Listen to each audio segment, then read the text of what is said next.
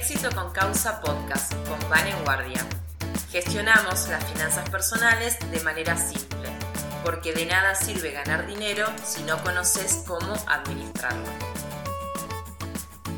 Recuerda que la información que intento compartir por este canal no pretende ser más que una guía y que por lo tanto las acciones o decisiones que tomes serán responsabilidad tuya. Yo soy Vane Guardia y este episodio lo compartiré también en éxitoconcausa.com.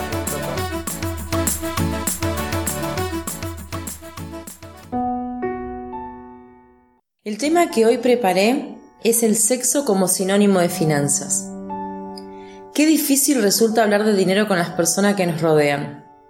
Por ejemplo, ¿te imaginas cómo puede resultar si intentas hablar con tus padres sobre cómo vienen planificando su retiro? ¿O con tus hijos cuando intentas explicarle la importancia de saber manejarse en relación con sus gastos? ¿Y en tu trabajo? ¿Te imaginas intentando abrir una conversación con tus compañeros sobre cómo administran sus ahorros? Hasta podría decirte que esta situación incomodaría a más de uno. Y esto mismo lo puedes trasladar incluso al ámbito de tu pareja. Realmente te puedo asegurar que resulta ser muy complejo intentar abordar con tus conocidos aspectos que tengan que ver con el dinero.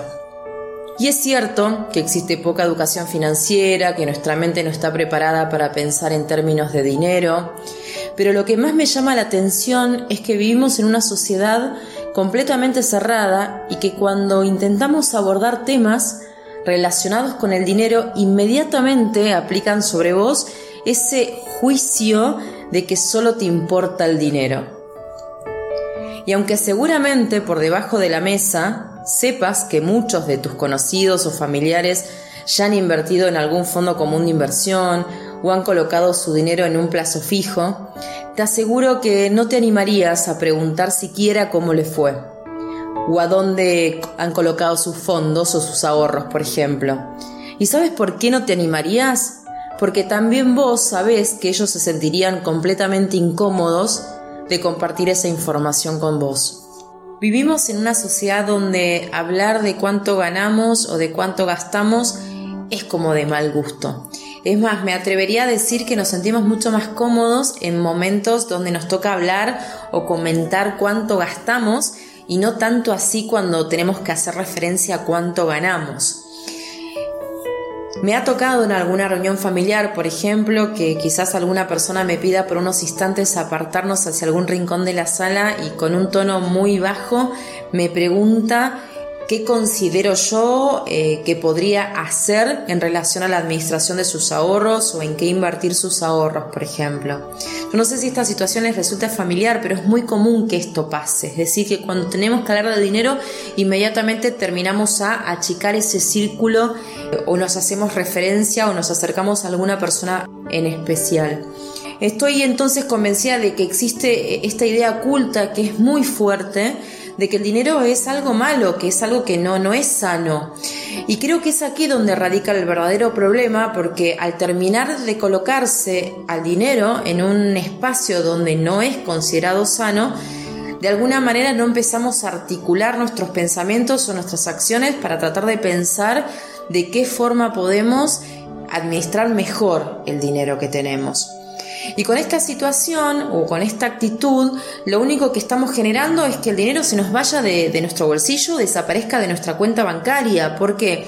Porque simplemente no empezamos a entrenarnos, no empezamos a entrenar nuestra mente para pensar en términos de dinero y por lo tanto que empiece a compartir este interés o esta curiosidad intelectual por adquirir mejores herramientas que te permitan ser mucho más efectiva eh, o efectivo en la administración de, de, tu dinero. ¿Y por qué entonces elegí este concepto de este título, ¿no? El sexo como sinónimo de las finanzas para este espacio, porque como verás, tanto el dinero como el sexo son temas tabú que aparecen en nuestra vida.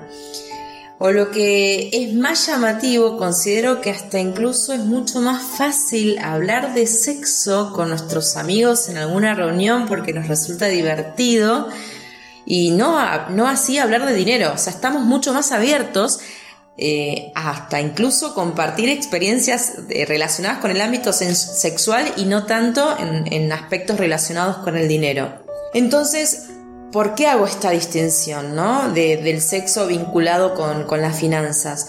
Primero porque, como les menciono, eh, los dos nos generan cierta incomodidad o cierta vergüenza cuando tenemos que empezar a explayarnos o poder explotar esta temática con nuestros afectos o con nuestros conocidos, ¿no? Y en segundo lugar, porque en ambos campos, de alguna manera estamos convencidos que no nos queda absolutamente nada por aprender, como que ya absolutamente sabemos todo.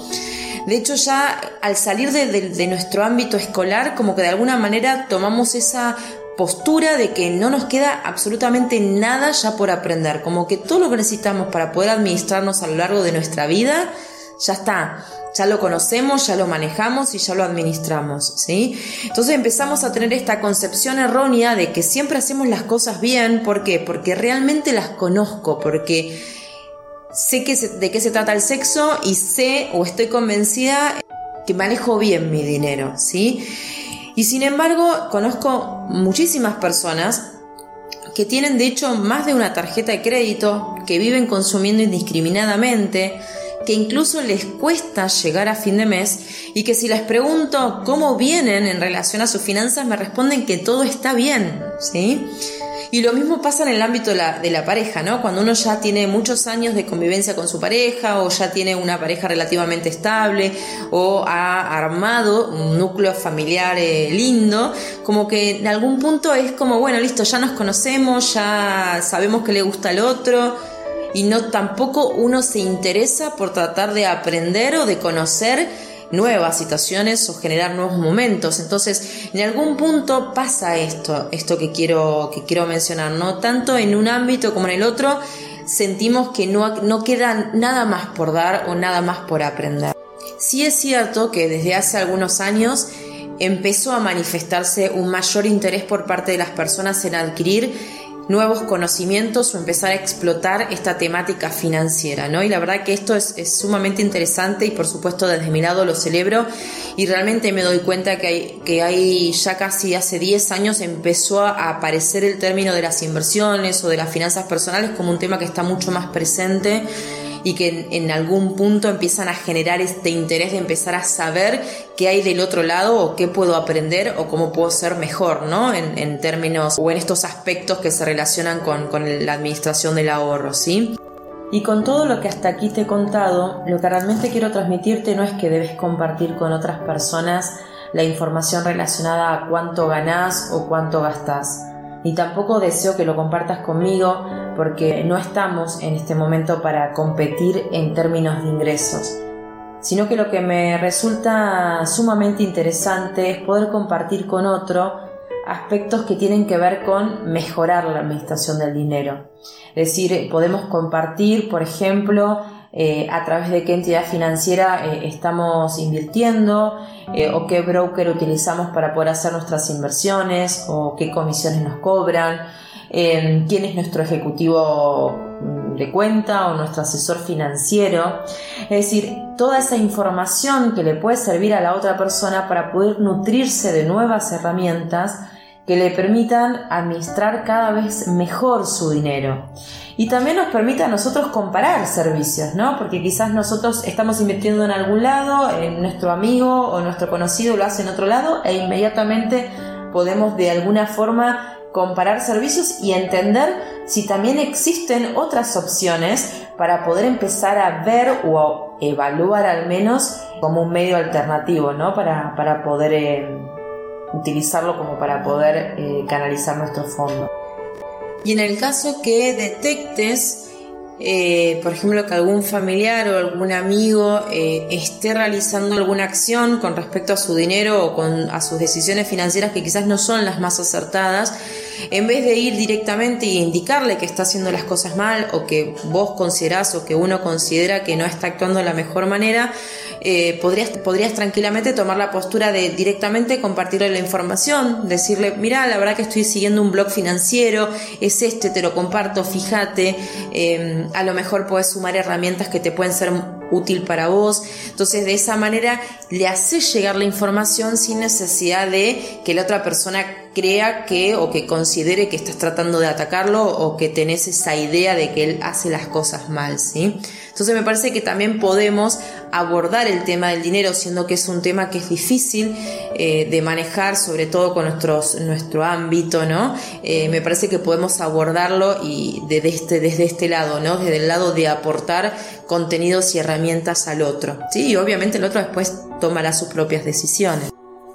Y seguramente a esta altura uno de, los pensamientos que te viene es entonces cómo hacer para poder comunicarse con el otro, ¿no? Cómo poder hacer para poder indicarle al otro que hay herramientas interesantes que puede aplicar y que vos querés compartirlas y que se sienta tocado u ofendido, ¿no? Y acá eh, me gustaría compartir particularmente dos tips que yo utilizo, utilizo muchísimo conmigo y que la verdad es que me dan muy buenos resultados que son los siguientes. El primer tip que, uso es tratar de descifrar siempre cuál es el estado de ánimo de la persona con la que yo deseo de alguna manera interactuar, ¿sí? O que me interesa compartir algún comentario sobre alguna sugerencia que entiendo que podría venirle muy bien. Por ejemplo, vamos a ir a la siguiente situación. Vamos a imaginarnos que quiero hablar con mi prima eh, sobre algún aspecto de dinero que, a mi entender, considero que no está siendo muy ordenada y que podría traerle alguna dificultad financiera, ¿sí?